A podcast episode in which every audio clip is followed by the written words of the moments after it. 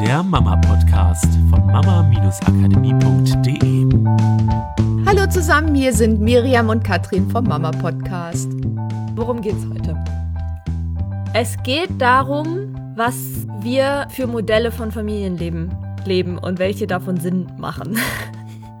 Quasi, also ich meine, Modelle von Familienleben, ihr, ihr wisst, Modelle sind immer irgendwie was, eine Vorstellung, die wir von etwas haben und die sich dann unter Umständen auch oder höchstwahrscheinlich in unserem Leben manifestiert. Und wenn wir so mal in die Geschichte zurückblicken, gibt es ja in den letzten Jahrtausenden ganz viele verschiedene Modelle von Familienleben. So, ich meine, wenn man früher ins Mittelalter geht, war Familienleben einfach komplett anders als heute. Da hat man so viele Kinder wie möglich gekriegt, in der Hoffnung, dass wenigstens ein paar davon überleben. Und die Kinder mussten, sobald sie eigentlich irgendwie in der Lage waren, ein Werkzeug zu halten, mit auf den Feldern helfen oder die Mädels mit in der Küche helfen. Also es war kein Anspruch von, okay, Kinder erstmal Kinder sein lassen, sondern das galt vielleicht noch für Säuglinge, aber sobald die als Arbeitskraft zur Verfügung standen, mussten sie auch mithelfen, was auch super wichtig war, um zu überleben. So, und je weiter wir uns zeitlich entwickeln, desto mehr verändern sich ja diese Familienmodelle.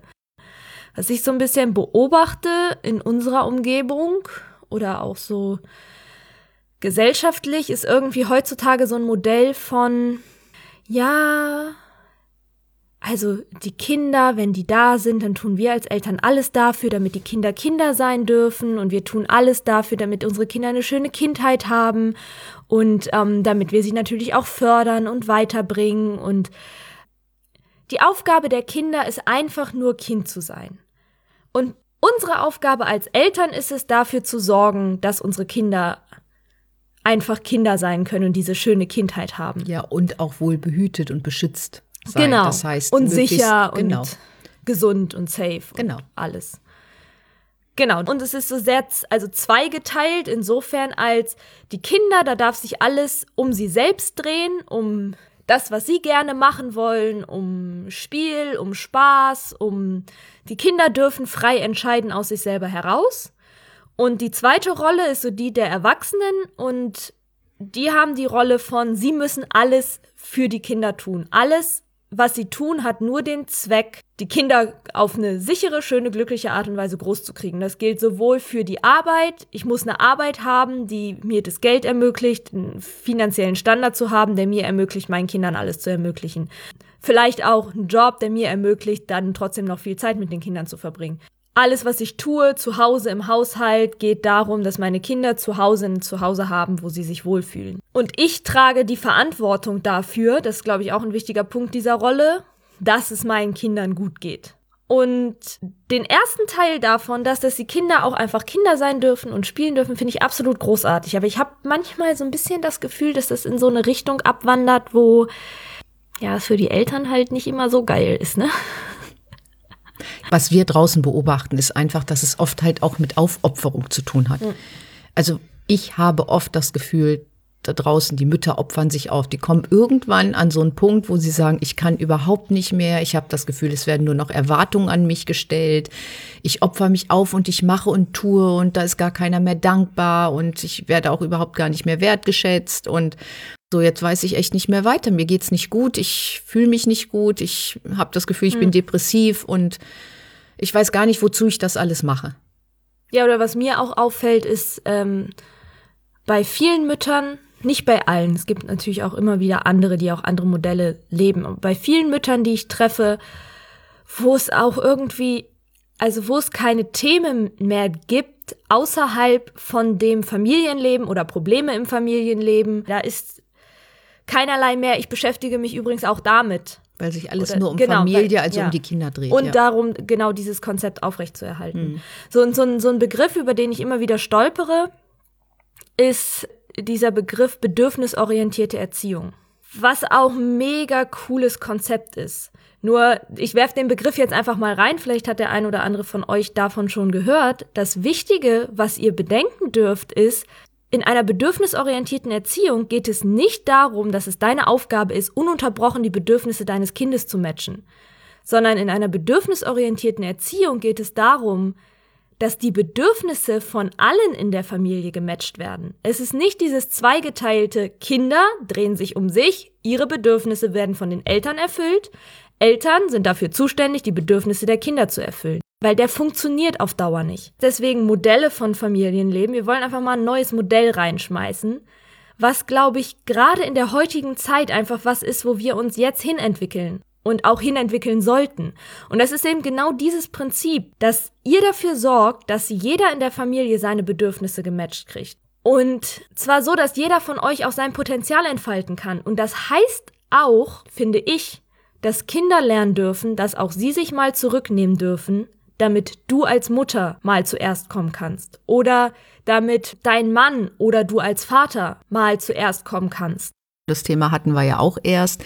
Das hat mit Verbundenheit und Empathie zu tun, dass man gegenseitig auf sich achtet und ja auch, dass die Kinder lernen, die Bedürfnisse der anderen Menschen zu sehen, zu spüren und auch ihnen die Möglichkeit zu geben, die Bedürfnisse mhm. selber zu befriedigen oder dass das Kind auch ein Stück weit lernt, natürlich mal zurück, ein Stück zurückzutreten oder mal zu helfen oder was weiß ich zu sagen, ach Mama, ich kann das schon alleine, mach du mal was mhm. anderes für dich. Das ist ja das, wo die Entwicklung hingehen soll. Das ist doch das, was wieder wir wieder brauchen, sich gegenseitig zu unterstützen und zu gucken, mhm. dass es allen gut geht. Und das ist in Familien ja umso wichtiger. Ja. Und wenn die Kinder das in der Familie lernen, dann können die das auch später draußen im Berufsleben.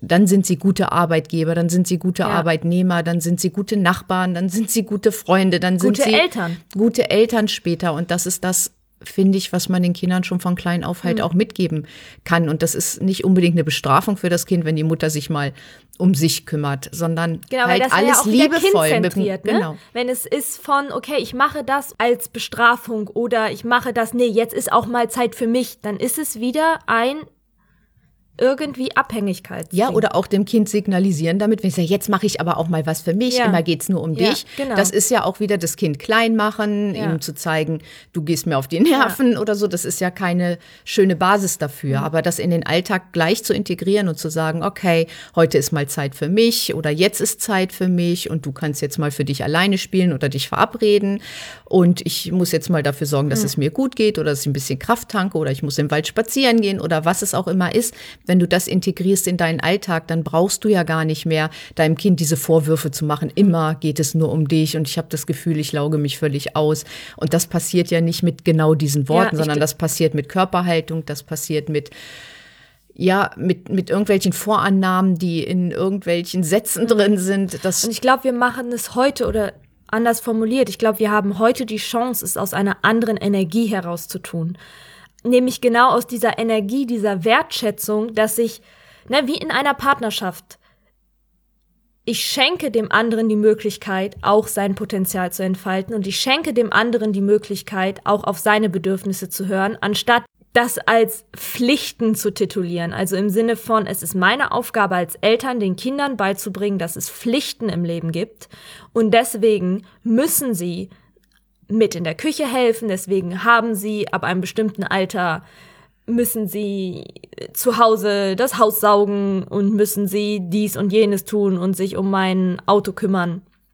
Es ist einfach eine andere Energie, wenn du da mal reinspürst. Das heißt, es kann trotzdem auf die gleichen, ich sage mal, Verhaltensweisen hinauslaufen, aber es passiert nicht mehr aus einem, du versuchst dein Kind dahin zu erziehen, dass es lernt, diese Pflichten zu erfüllen, sondern Nehmt es in dieser Energie, dass mhm. es einfach auf natürliche Art und Weise passiert. Und natürlich äh, dürfen oder werden da auch mal Aufforderungen passieren von oder ein kannst du mir dabei mal helfen oder kannst du das übernehmen.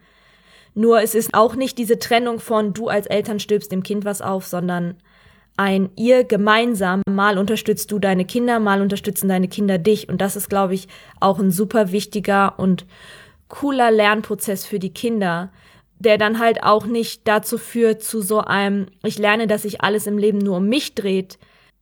Was aber auch nicht bedeutet, dass die Kinder halt lernen, ich lerne das dadurch, weil ich immer klein gemacht werde, sondern ich lerne das dadurch, weil ich merke, wie cool es ist und wie gut es mir tut, wenn ich auch mal jemand anderem was Gutes tun kann.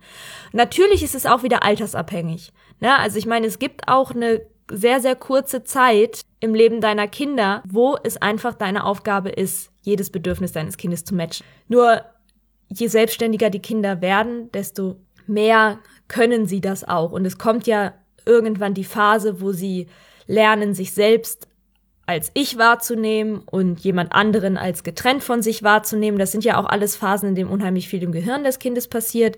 Und da einfach auch beobachten und ausprobieren und offen sein und dann entwickelt sich das von alleine dahin. Nur für dich einfach heute zum Mitnehmen mal hin zu hinterfragen, was ist denn dein Modell von Familienleben? Ja, was und du lebst was und was du, du vielleicht auch und was du dir leben schöner wollen vorstellen. würdest. Genau. genau. Und was könnte das für dich bedeuten? Halt in euer Familienleben das noch mehr reinzubringen, dass jeder auf eine gleichwertige Art und Weise seine Bedürfnisse erfüllt kriegt und dass es nicht nur deine Aufgabe ist, sich um die Bedürfnisse der anderen zu kümmern. Genau, kümmere dich wieder um dich mhm. und guck auch mal, was du gerne machen möchtest, was dir Kraft gibt, wo du wo du das Gefühl hast, oh, ich bin Opfer und ich muss nur die Erwartungen anderer erfüllen oder so, dass du aus dieser Spirale rauskommst, falls du drin steckst und mal guckst, okay, wo kann ich denn auch mal anders kommunizieren oder wo kann ich vielleicht schon mal an einer Stellschraube drehen, wo man mir was abnehmen kann oder wo ich meine eigene innere Einstellung dazu einfach mal verändere, um um das Familienleben anders zu gestalten. Ja, und dann hören wir uns nächste Woche wieder. Genau, bis dann. Tschüss. Das war der Mama Podcast der Podcast, der Familien zusammenwachsen lässt. Mehr zu uns unter mama-akademie.de.